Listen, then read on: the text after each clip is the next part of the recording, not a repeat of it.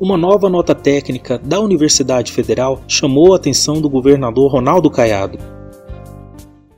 Eu quero, então, eh, levar ao conhecimento de todos os senhores e senhoras, demais autoridades instituições, órgãos independentes do governo, é, que nós não estamos deixando hora alguma de trabalhar é, com a responsabilidade de atender às necessidades de todas as pessoas nos estudos anteriores, os pesquisadores que produziram o documento acertaram o número de casos e mortos que o estado teve até aqui. Desta vez, as projeções são assustadoras. Caso Goiás mantenha o nível de distanciamento social na casa dos 30%, o sistema público de saúde entrará em colapso e o pico de óbitos por Covid-19 pode chegar a 162 por dia no final de julho. É, é importante que a gente deixe claro Uh, primeiro lugar, que nós temos uma responsabilidade muito grande, que todos vocês tenham conhecimento que, infelizmente, no nosso estado de Goiás, nós não temos uma rede estadual regionalizada. Na manhã desta quinta-feira, 28 de maio, Caiado promoveu uma videoconferência com prefeitos, deputados, chefes de poderes, Ministério Público e membros do empresariado goiano. O estudo da UFG foi apresentado pelos próprios pesquisadores na transmissão. Ao final da reunião remota, Caiado demonstrou que quer dividir a responsabilidade jurídica da decisão de aumentar o isolamento social ou manter tudo como está com a sociedade. Um projeto de lei deve ser enviado pelo governo para a Lego pedindo que os deputados estaduais aprovem a iniciativa. Deixar muito claro a todos vocês, senhores e senhoras, presentes a essa videoconferência. Goiás só tem nas cidades de Aparecida, de Anápolis e Goiânia. É desumano, é desumano o que se oferece ao cidadão goiano a melhor maneira no COI, é, nesse comitê especializado, é de nós podermos, então, criar este comitê, onde cada representante, cada segmento, não será apenas um representante, ele será um agente público como tal. Ele vai responder por todos os seus atos de acordo com o seu voto público e, ao mesmo tempo, embasado dentro de um programa de biossegurança, como também de sinalização de leitos para o atendimento dos pacientes.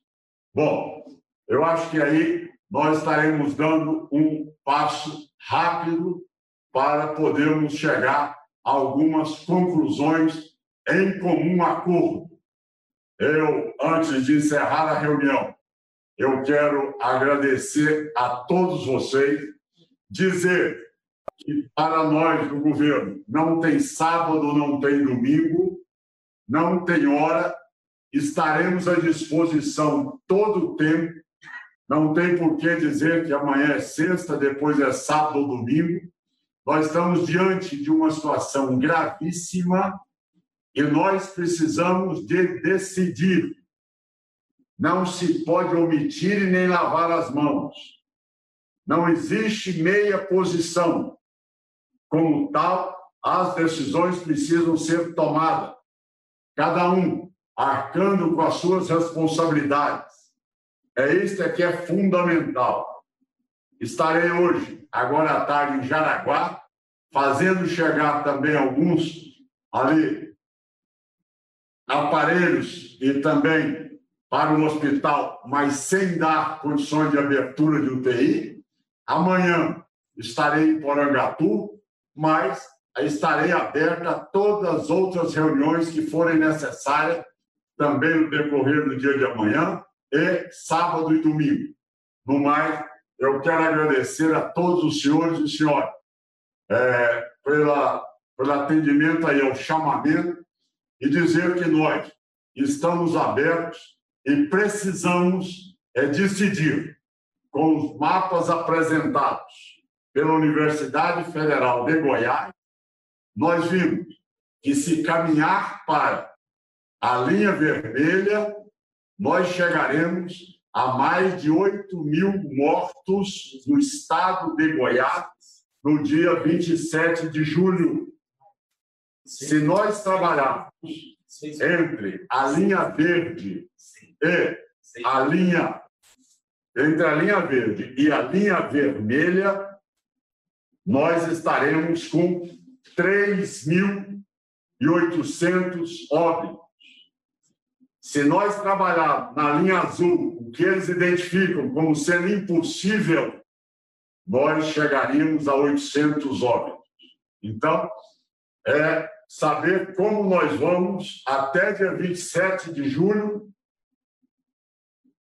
é, nos responsabilizarmos pelas projeções que foram aqui levantadas pela Universidade Federal de Goiás. E vocês viram também que aqui o professor José Alexandre Filizola, ou foi o Tiago, não sei que fez a apresentação. Tiago, desculpa. Professor Tiago Rangel mostrou que eles erraram apenas por um dia em relação aos óbitos.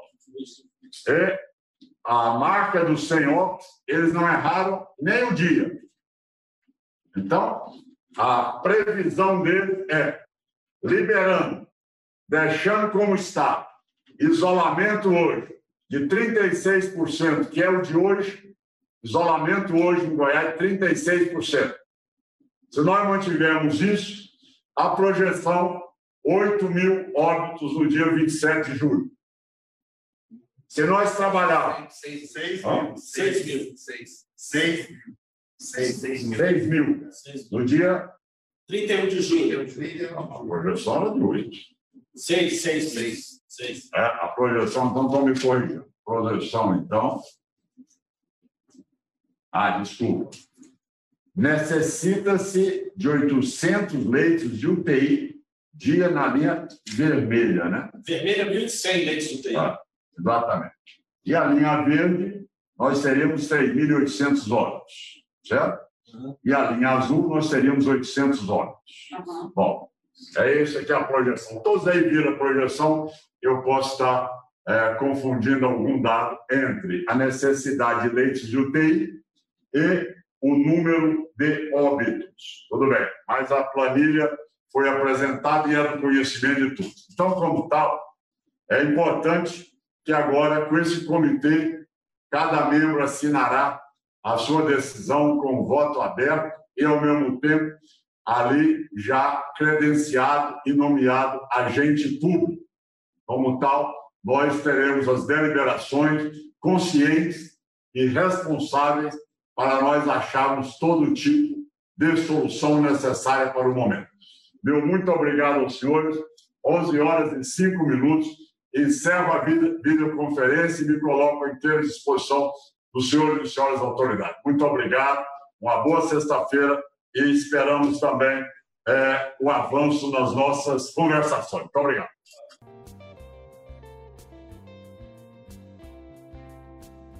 Eu sou Danilo Boaventura e a tentativa de Caiado de aumentar o endurecimento da quarentena em Goiás é o tema de hoje. Nesta edição, eu converso com Anastácios Apóstolos Dágios, ex-presidente da CIA e um dos nomes mais fortes da classe empresarial de Anápolis. Anastácio, está muito nítido que o governador está tentando dividir a responsabilidade pela decisão de aumentar uma quarentena, é, após, sobretudo após essa nota técnica da UFG, que estima um pico de mortes no pior cenário possível de, 100, de mais de 160 óbitos causados pela Covid-19 no estado. Você acredita que, na verdade, ele já tem a decisão tomada, mas está tentando um esforço aí de tentar chamar pessoas da, do empresariado, os próprios prefeitos, os outros órgãos de poder, tribunais de conta, tribunais de justiça, Ministério Público, para conseguir chegar a esse objetivo que é aumentar a, o distanciamento social via o endurecimento dos decretos? É perfeito. Eu acredito que ele está tentando sim é, dividir essa responsabilidade. Mas sabe o que está acontecendo, Danilo? O início, o início das proibições foi meio, meio atabalhoado, né? Você não consegue agora, 70 e poucos dias depois de tudo fechado, convencer o empresário a dividir a responsabilidade. Nós estamos chegando num ponto que a gente estava preocupado com as vidas, mas já vai ter gente passando fome. O empresário já não aguenta mal. Né? Nós estamos numa, numa linha de quebradeira impressionante. Os números que saíram hoje de desemprego são preocupantes. Então, o governador está correto com a preocupação dele? Está. Mas demorou muito. É, começou muito cedo essa proibição. Nós estamos há 70 e poucos dias parados. Né? Você não vai encontrar apoio no, empre... no empresariado, ele não vai encontrar apoio. Eu te garanto isso. Aí, então, a, a, ideia dele de criar esses comitês, inclusive de, dividindo essa responsabilidade até jurídica, né? Vamos assim dizer. Você acredita que ele não vai ter sucesso? Então, pelo menos é, em relação ao empresariado, ele não deve ter sucesso nessa tentativa? Não, com o empresariado, é, eu acredito que não. Acredito que com os prefeitos, politicamente, ele consiga um pouco de dividir um pouco. Aí tem um componente político, Danilo. E aí isso aí. As eleições é... estão próximas também. Exatamente, exatamente. E a gente acha que ele vai ter, sim, apoio de alguns prefeitos, mas os prefeitos também estão preocupados com o seu eleitorado. Né? Eu acredito que eles também não vão sair na bestuca, porque a, a população já está meio revoltada. Você não está tendo muita, muito apoio da opinião pública, não, viu, Danilo? Eu acredito que o melhor caminho é, é seguir, é o governador seguir. As ideias estão dando certo. Por exemplo, em Anápolis, é, a gente está fazendo aqui uma flexibilização usando como parâmetro os leitos de hospital, que é a preocupação do governador, né? A preocupação dele não é o colapso da, do atendimento hospitalar. O prefeito aqui lançou uma tabela, uma espécie de tabela. Nós temos três faixas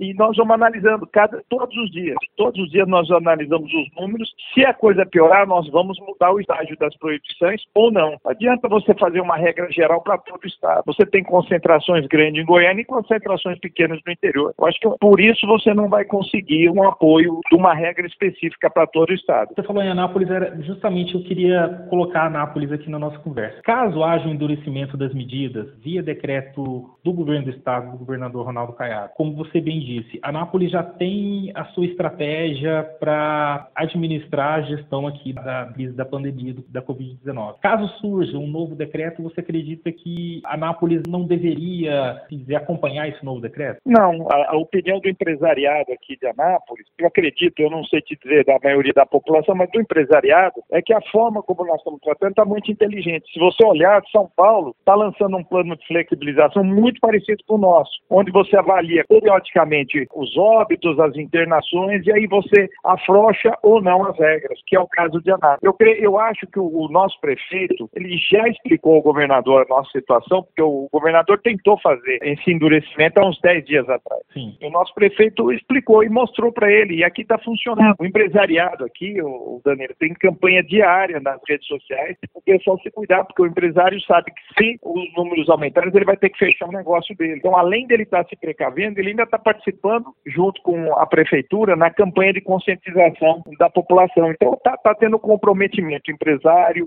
poder municipal e público, e talvez o sucesso de uma estratégia seja essa. Olha, vindo de cima para baixo, não vai funcionar. Nastácio, se a gente puder fazer uma análise, eu sei que a, que a gente ainda está com o bonde andando, né? E muitas pessoas até sustentam que a gente vai passar o ano de 2020 administrando essa crise, né? Numa espécie de, de vai e vem, aumentando a flexibilização, diminuindo a flexibilização. Dá para dizer, já nesse, nesse caminhar, o que, que o governo do Estado acertou na condução de, da, da pandemia e no que, que ele está errando e persiste no erro? Ah, ele acertou, Danilo, na nossa visão, com a preocupação com a saúde pública, com o aparelhamento dos hospitais. O governador trabalhou muito bem nesse ponto. Agora, uma, uma coisa que, que a gente acha que, tá, que o governo está errando, essa pandemia ela tem, ela tem prazo para acabar. Estatisticamente, toda a pandemia, estatisticamente, você pegar as pandemias do século XX, elas têm um pico, decaem e não somem. Nós vamos conviver com esse coronavírus pro resto da vida, assim como nós convivemos com HN1 e outras doenças. Então, estatisticamente, a história mostra que essa pandemia vai terminar. Mas a gente não. Um dos erros que nós temos ver, né, a falta de preocupação do governo com a economia. O que vai ser da gente na hora que o pico da economia, que é o pico da, da pandemia baixar, que a gente estiver lá no fim da curva? Como é que nós vamos recuperar as empresas? Porque não vamos mais recuperar a empresa, Danilo, nós temos que recuperar a empresa. As empresas estão quebrando, estão falindo, estão fechando. Um dos erros do governo é, é não se preparar ou não olhar com carinho para a economia, que nós estamos em frangalhos. Nós também não vimos do lado do governo, nós não vimos até agora, o governador não cortou salários, não demitiu é, funcionários comissionados, o governo não enxugou a sua folha de pagamento. Nós enxugamos. Nós dispensamos gente, muito, viu, Danilo? É muita gente que foi dispensada. Hoje saiu os números do seguro-desemprego. Goiás foi o maior índice de seguro-desemprego do Centro-Oeste. Né? Então prova que aqui a economia está indo para baixo. A nossa maior preocupação não é a pandemia. A pandemia vai passar e nós vamos sobreviver, como nós sempre sobrevivemos. Agora, qual é, qual a economia? A dúvida é quanto tempo nós vamos levar para se recuperar desse tom. É, falta então um plano para trabalhar a crise econômica nesse cenário da Covid-19. Exatamente. Na nossa opinião, como é que você faz esse plano? É conversando. O governador não quer conversar. O governador, quando reúne os empresários, é para passar a opinião dele, ponto. Nós não temos opinião. Ele não ouve nossa opinião. Então, é uma crítica que nós fazemos, nós precisamos dialogar com o governo. O governo tem que dialogar com os empresários. Esse diálogo é o que vai é, traçar uma linha para o futuro, como é que nós vamos sair dessa economia? Porque quando acabar a pandemia, se os empresários estiverem empirrados de um lado e o governador do outro, nós estamos perdidos, nós estamos no caminho errado. Perfeito. Nastácio, te agradeço demais viu, a, a entrevista.